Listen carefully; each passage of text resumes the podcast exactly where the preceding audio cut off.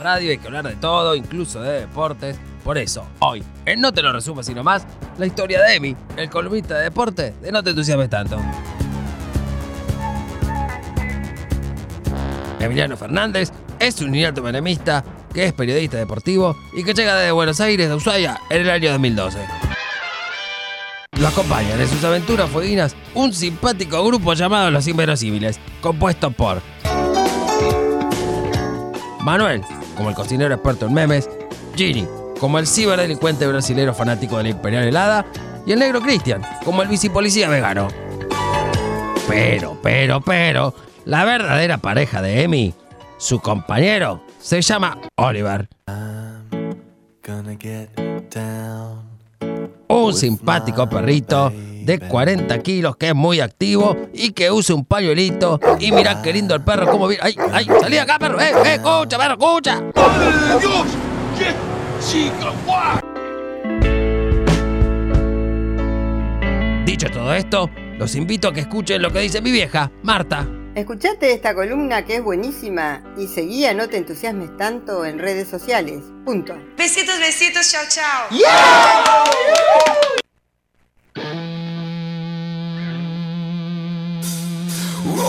todos, yo soy el león. Rugió la bestia en medio de la avenida. Todos corrieron sin entender. Party show a plena luz del día. Por favor, no huyan de mí. Yo soy el rey de un mundo perdido. Soy el rey, te destrozaré. Todos los cómplices son de mi apetito.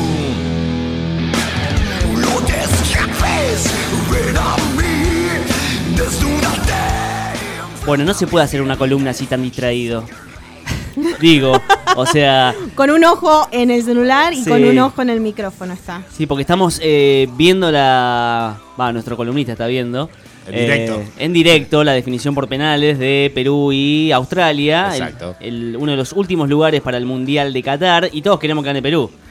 Tal cual, es el pasaje número 31, digamos, eh, pendiente para, para que se defina. En este caso, el equipo de Gareca, bueno, se la está jugando los penales, está a punto de patear lo que es, otra vez, sí o sí tiene que convertir, porque si no, pasa a Australia. Siento que a podemos ser mufa. Eh, Todo puede eh, ser, espero que no. Todo puede ser y eh, ahora te digo sí, sí o no, porque está perfilándose para patear, no escucho quién es. Pero bueno, mientras se define todo este tema, nosotros lo vemos tranquilo. Sí, suerte- claramente, Por claramente. suerte lo vemos desde afuera, digamos, o sea, con esa paz de que la escaloneta pasó y al Dibu Martínez ya lo están premiando. Están todos siendo héroes. Están todos siendo recibidos afuera Perú.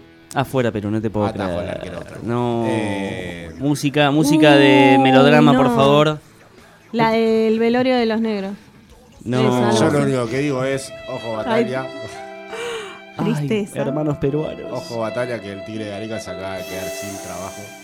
Qué dolor, qué dolor. No, ¿Se sí quedó duele. sin trabajo o es no, tipo? porque acá es seguro que el Tigre Areca después de, dependía si clasificaba o no el Mundial con Perú, Sí. seguía su estadía en la selección. Qué garrón. Entonces, al quedar eliminado Perú y quedar afuera del Mundial, seguramente Gareca no renueve su contrato con la selección peruana y quedará disponible para todos los clubes de fútbol argentino porque su idea ya lo manifestó es volver al fútbol argentino. Bien, que- queda un lugar entonces. Mañana se define el último lugar. Mañana es el último Costa Rica-Nueva Zelanda, partido que no va a mover nadie prácticamente, la solamente que- porque se define un pasaje al Mundial, nada Sí, más. sí, sí. Lo gracioso es que están jugando en Qatar, en esta época que tendría que ser etapa mundialista normalmente, donde ya se hubiese disputado parte del inicio de la primera fase. Bueno, los muchachos están jugando casi con 50 grados de temperatura en los alrededores, con estadios hipercalefaccionados o refrigerados en este caso. Este, así que qué experiencia rara, ¿no? O sea, salí de la cancha en 50 grados. Bueno, por este motivo, obviamente, que el mundial se pospuso para fin de año porque es invierno, entre comillas, con 30 y pico de grados para, No, aparte de partido único. Antes era un ida y vuelta. Se jugaban los repechajes, digamos, en, en cada país. Claro, antes hace, hace un. Creo que el mundial anterior o. No sé si el anterior también fue a partido único. El, el anterior seguro. Sí. Este, que Perú también entró por, por esa vía, por esa ventana. Bueno, en este caso no se le dio. Anteriormente Uruguay entró varias veces también, así yendo y viniendo, que había perdido incluso partidos con Australia, con Nueva Zelanda. Y nos tocó a nosotros hace muchos años, por suerte, que no nos vuelve a pasar. Y que no nos vuelva a pasar. Yo creo que no, porque el próximo mundial van a ser 48 equipos. Ya llegar a un repechaje, ya llegar a no clasificar a un mundial. para los equipos más importantes sería, Sería una cata- sería una una catástrofe, una sí. debacle total, digamos, de- del fútbol. Y ahí sí, colgamos los botines y no jugamos nunca más nada. Pero nuestro fútbol, digamos, nunca digas nunca, ¿no? Todo a puede veces ser. nuestra, nuestro nivel organizativo deja mucho que desear. Todo puede pasar, digamos, en, en este fútbol argentino que, a su vez, digamos, mientras se juega la clasificación, mientras se premia a los héroes de la Copa América, porque están recibidos así, de Paul, saludado, festejado y recibido con multitudes, festejando su cumpleaños también, que salió hoy, obviamente, en todos los medios, festejó su cumpleaños. ¿Cuál fue el alboroto de la fiesta? Porque fue una fiesta en realidad, o sea, Sí, no, no pasó pero nada, nada, entre nada que raro, fue digamos. Tini, que obviamente toma mucha más trascendencia, y entre que él cantó canciones de hinchada argentina, entonces como que todo el mundo lo ha mostrado por ese lado. Bueno, De Polo es casi un emblema, ¿no? De, de esta selección. Claro. Es el hombre récord del fútbol argentino con la cantidad de partidos consecutivos vistiendo la, cantidad- la camiseta argentina. Bueno, lo han recibido, fotos por todos lados, han subido videos de todos lados, así que De Paul ha pasado con Messi, que lo esperaban en Rosario. Por suerte no fue a ver el partido de Newell porque fue un asco, se cortó la luz, todo mal, digamos. Yo me lo imagino a Messi diciendo, ¿qué hago acá? Claro. Ido, ¿no? Cuando algunos piensan que puede jugar en el fútbol argentino seis meses, No, ¿viste? habría que parar no el país No para... hay chance, no hay chance. Lo esperaban con todo, policía, todo por todos lados, a ver si llegaba Messi, familia y compañía, pero no, no fue obviamente. Y bueno, cada uno en sus distintas ciudades están, digamos, eh, aprovechando este momento de descanso, de, de que los eh, premien, de, ser eh, ovacionados. Soy Dibu Martínez en Mar de Plata, donde es oriundo. También recibió, digamos, Ciudadano Ilustre y fotos y dibujos de los chicos. Porque el Dibu Martínez lo que tiene es esa particularidad, es ídolo de niños. Claro, Sí, sí, sí. el otro día le contaba a Fabri que vi un cumpleaños de un, Es ni- verdad. de un niño de 6 años que lo tenía Dibu Martínez. Totalmente. O sea, el arquero Sí. desde época, no sé, Goicochea puede ser, otro arquero tipo Sí, creo que más que. Goicochea, porque mm, por ahí el Goico obviamente trascendió en un mundial, pero el Dibu es, o sea, era un arquero poco conocido y por la trascendencia que tomó en la Copa América y en sus penales contra Colombia, porque dentro de todo Goicochea fue un mundial, dejó afuera Italia, o sea, otro tipo de, de- de circunstancia. Bueno, Dibu quedó en este momento marcado principalmente para los niños.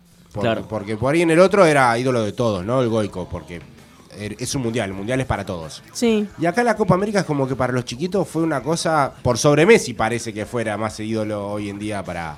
Porque hoy se lo escuchaba Dibu Dibu y la voz era como si fuera paca paca de fondo más o menos. o sea, este, increíble, pero bueno, así se están dando las circunstancias, digamos, de, de- esta escaloneta y distintos jugadores que aprovechan sus vacaciones, algunos están en Dubái, en Grecia, se muestran con sus fotos, todo, bueno, los que están acá están siendo merecidamente homenajeados. Ojalá que lo del Dibu dé como resultado una nueva generación que quiera ser arqueros, porque generalmente faltan.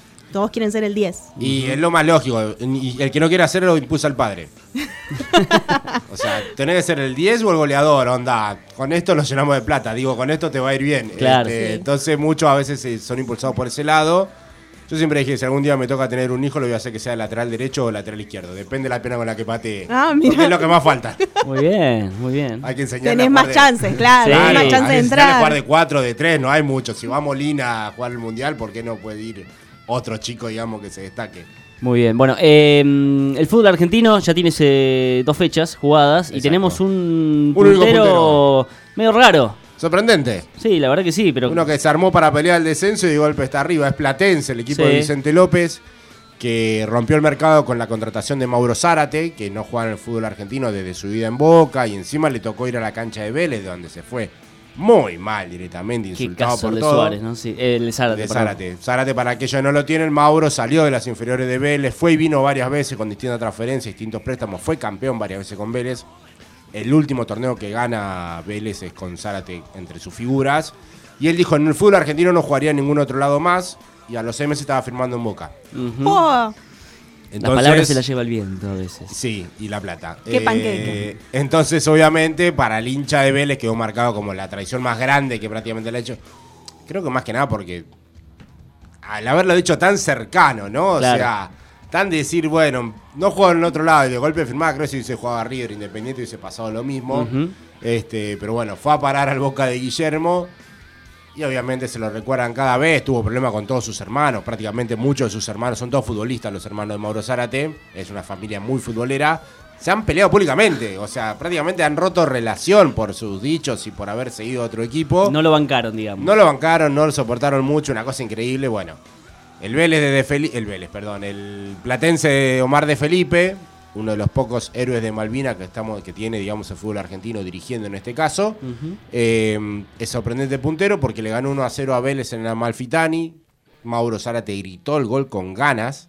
Igual es muy gracioso porque las, mu- las muestras de las distintas cámaras que habían mostrando el partido y mostrándolo a él particularmente, él recordándole por ahí a los hinchas, yo fui campeón acá, eh, diciéndole como, dieron la vuelta conmigo, eh.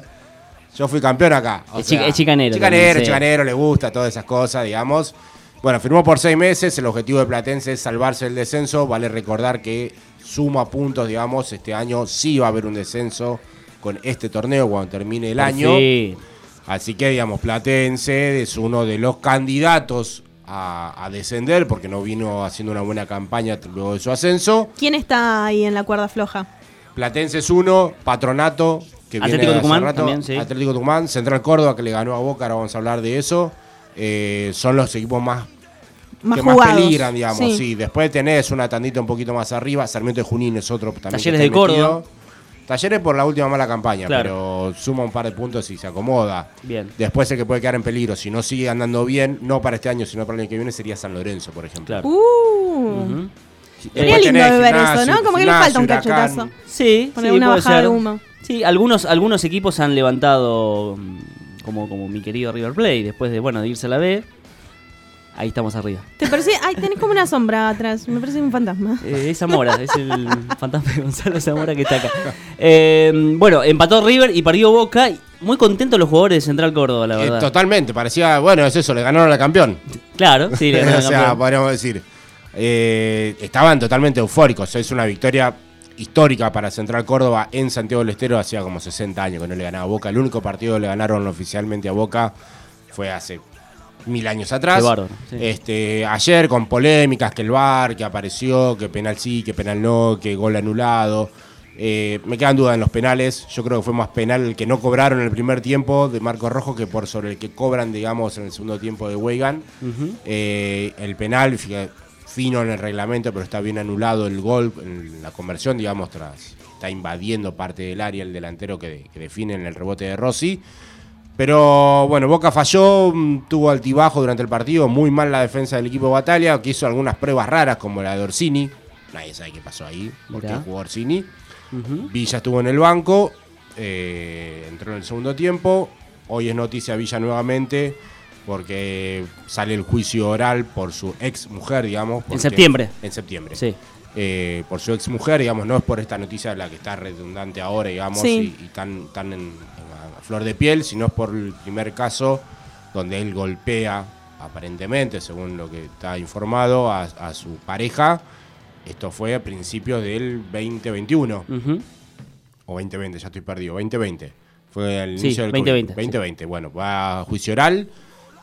Hay que ver qué pasa en esta situación. Hoy salió a hablar también la, la chica que lo denunció, digamos, entre golpes, violación y distintas, digamos, eh, agresiones que ha recibido. La segunda denuncia. La segunda denuncia hoy salió, dio la cara y dijo que le daba vergüenza y que esperaba que Boca tuviera cierta empatía, digamos, eh, por el hecho de que lo pone al jugador a jugar, obviamente. Y bueno, toda esta causa hay que ver cómo, cómo cae, digamos, en el seno de Boca. Entiendo que Boca lo va a seguir utilizando porque, como hablábamos la otra vez, hasta que la justicia no se expide y lo declare legalmente culpable, digamos, es como que le da el beneficio y lo sigue utilizando. Creo que Boca tiene que venderlo como de lugar a Villa, no sé si lo va a poder vender o no ante estos inicios de causas. ¿Quién te lo compra? juicios. Alguno va a comprar. El tema es si ver si lo pueden vender para irse a jugar al exterior. Porque hay que ver si hay un juicio oral, si la justicia argentina permita que él se vaya a jugar, no sé, a Brasil. Claro. Entonces ahí ya en las cuestiones legales es muy difícil meterse y si Boca puede hacer ese uso diciendo, bueno, lo saco encima pues es un problema. Pase lo que pase con Villa, se haga declarado culpable o inocente, creo que es un tipo que va a tener distintas reincidencias con estos, con estos inconvenientes, para mí. Mira. Para mí tiene un problema directamente psicológico y por lo que dicen es se escabia y faja. este, y como que nadie le puede decir que no. Entonces me parece que si no cae, digamos, unas, algo a la justicia severamente frente a él, yo creo que va a seguir teniendo estos problemas, por lo menos mientras esté acá en la Argentina. creo que también es un poco cultural. Hay que ver cómo es el tema en Colombia, ¿no? Donde ellos se crían. Este, no me quiero meter, no, me parece que puede haber algo que trascienda de allá. Por ahí, digamos, la mujer es más sumisa o responde de otra manera a lo que puede pasar en Argentina. Y bueno, ellos traen esa, esa manera porque no es el único colombiano que tiene problemas. Ha pasado en su momento con distintas fiestas mencionadas, cuando se le mencionaba a Cardona hace unos años jugando en Boca, Sí. se lo ha mencionado a Fabra, se lo ha mencionado a Wilmer Barrios, todos jugadores que pasaron por Boca, y ha pasado con distintos Carboneros, que es un jugador de gimnasia y esgrima en La Plata.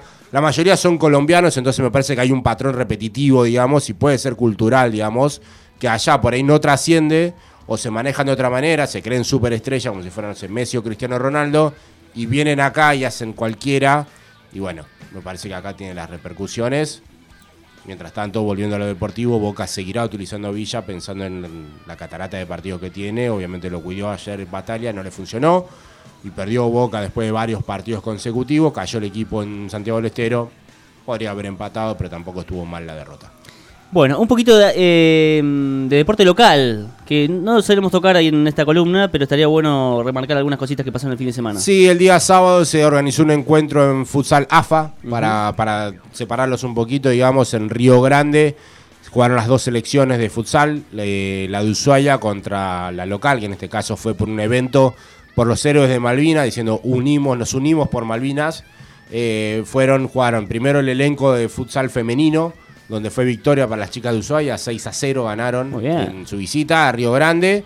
Después hubo un evento entre veteranos de Malvinas, también fue victoria para el elenco de Ushuaia, creo que fue 4 a 2, si mal no recuerdo. Y la frutilla del postre, digamos, donde fueron los principales figuras, incluso con jugadores que juegan en AFA en Buenos Aires. Mirá. Vino el pivot Pablo Vidal, que es el 9 de Boca, por decir una manera, es el pivot de, de Boca Junior, eh, pasado en selección, jugador, digamos, de, de nivel europeo. Bueno, vino a jugar a Río Grande a representar a su ciudad y el otro es Tunkovic, que también juega muy bien y juega en el Futsal AFA de Buenos Aires. Bueno, ellos estuvieron presentes, fue victoria para Río Grande, digamos, eh, 5 a 4, si mal no recuerdo, o 6 a 5. a- Ahí se me fue. Faltando muy poco, digamos, uno podría esperar que el nivel del futsal de Río Grande viene creciendo mucho. eh, bueno, y con estas figuras, digamos, a- que, que se acercaron y que vinieron hasta su ciudad. Bueno, fue un encuentro muy parejo donde Ushuaia presentó batalla, digamos, y estuvo muy bueno el partido. Lo dieron incluso hasta por Deporte TV en canal abierto. Eh, pudimos disfrutarlo a la distancia y bueno, que se sigan disputando este tipo de partidos les permite, en este caso a ambos, es un poco una preparación que se va a jugar el Patagónico, creo que en septiembre, acá en la ciudad de Ushuaia, así que va a estar bueno, digamos, para, para que llegue ese momento, si viene con estos mismos planteles, muy divertido, digamos, y muy, muy apasionante. Por otro lado, en el fútbol ya más local en Ushuaia, en la federación, en el CAF, digamos, eh, se disputaron las semifinales de hombres. El Porvenir B dejó afuera a Deportivo Ushuaia, el equipo del nuevo presidente de la federación, no le Ajá. alcanzó.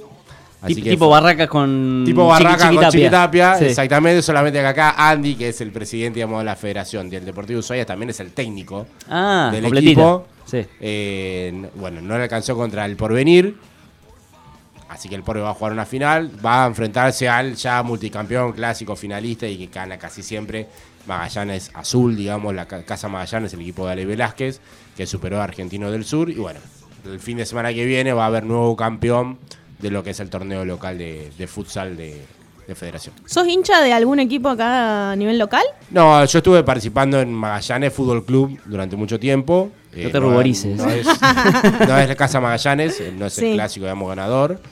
La verdad que voy a ver, tengo muchos allegados en distintos clubes, así que... Ah, que no quiere decir, no quiere decir. No, no, no, hoy estoy atajando en otro lado, en veteranos, que no está jugando, digamos, en primera. Ok.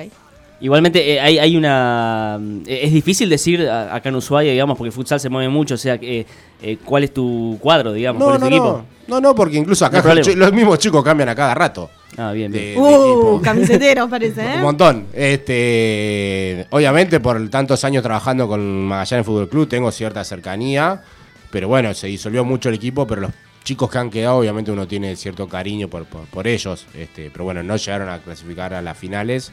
Así que veremos, ojalá tengan mejor suerte para lo que viene. Bien, yo para finalizar, un datito de color, eh, si me lo permiten, por favor. Obvio. Hacia, eh, Asia, hacía 19 años que no ocurría esto. Djokovic, Nadal y Federer, ninguno de los tres está dentro del top 3, ¿no? Del ranking mundial. Cosa loca. Increíble. Increíble. 68 está Federer. Ahora que se juega Wimbledon, que es su torneo, digamos. Está re feliz. Eh, sí. Eh, pero bueno, se nota un cambio de generación, ¿no? Federer que no juega hace casi un año. Claro. Entre distintas lesiones, pero nunca termina de anunciar el, el retiro. Hay que ver si lo convoca Fantino como hizo con Carlitos. Y por ahí ahí le dice, sí, me retiro, no juego más. O seguirá esperando en su casa algún día decir, bueno, vuelvo a jugar. Federer de 40 años ya, va Claro. a jugar a 41. Pero no anuncia nada oficialmente. Nadal con sus lesiones después de ganar Roland Garros. Se lo ha visto diciendo, no sé cuánto más voy a estar jugando. Y bajó hasta en muleta después de ganar del avión, digamos, para llegar a, a España. Y bueno, Djokovic con sus idas y venidas con el tema de la- que dónde puede jugar sí, dónde puede jugar no, por el tema del COVID. Bueno, obviamente la nueva generación va tomando trascendencia, como Medvedev, como Alcaraz. Y ojalá aparezcan los argentinos ahí en esa, en esa tanda. Muy bien. Bueno, te agradecemos, Emi. Gracias, Emi. A ver si ustedes.